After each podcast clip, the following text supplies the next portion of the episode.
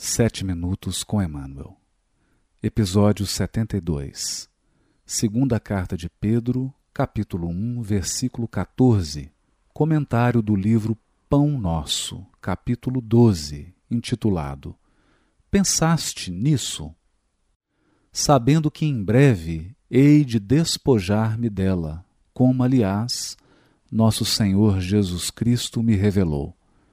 Segundo Pedro, capítulo 1, versículo 14. Comenta o benfeitor.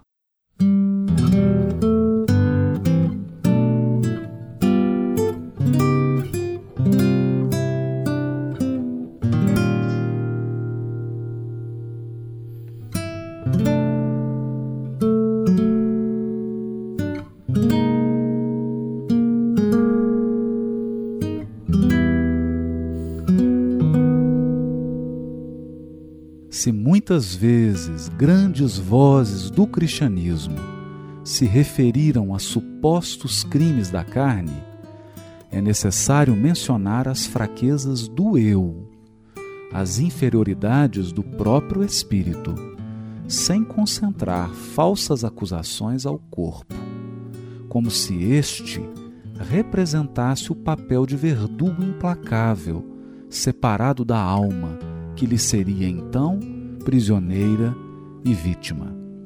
Reparamos que Pedro denominava o organismo como seu tabernáculo. O corpo humano é um conjunto de células aglutinadas ou de fluidos terrestres que se reúnem sob as leis planetárias, oferecendo ao espírito a santa oportunidade de aprender, valorizar, reformar e engrandecer a vida. Frequentemente o homem, qual operário ocioso ou perverso, imputa ao instrumento útil as más qualidades de que se acha acometido. O corpo é concessão da misericórdia divina, para que a alma se prepare ante o glorioso porvir. Longe da indébita acusação à carne, reflitamos nos milênios despendidos na formação desse tabernáculo sagrado no campo evolutivo. Já pensaste que és um espírito imortal, dispondo na terra por algum tempo de valiosas potências concedidas por Deus às tuas exigências de trabalho? Tais potências formam-te o corpo. Que fazes de teus pés? De tuas mãos, de teus olhos, de teu cérebro. Sabes que esses poderes te foram confiados para honrar o Senhor, iluminando a ti mesmo? Medita nestas interrogações e santifica teu corpo, nele encontrando o templo divino.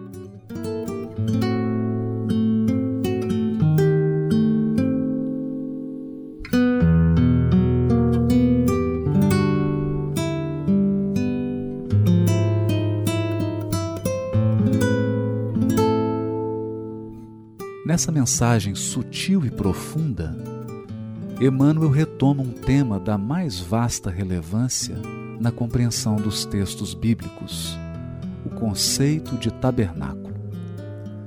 Muita vez interpretado à conta de altar de pedra, revela-nos o apóstolo Simão Pedro que o corpo é o grande tabernáculo do Espírito encarnado em trânsito para os planos mais elevados da vida milênios de evolução foram necessários para erigir as potências que o enaltecem. Pés, mãos, olhos, ouvidos, cérebro, todos recursos concedidos pela providência divina para a santificação desse templo divino. Forças neutras que devem ser utilizadas pelo espírito imortal, consoante o seu livre-arbítrio mas que definirão no futuro sua colheita espiritual.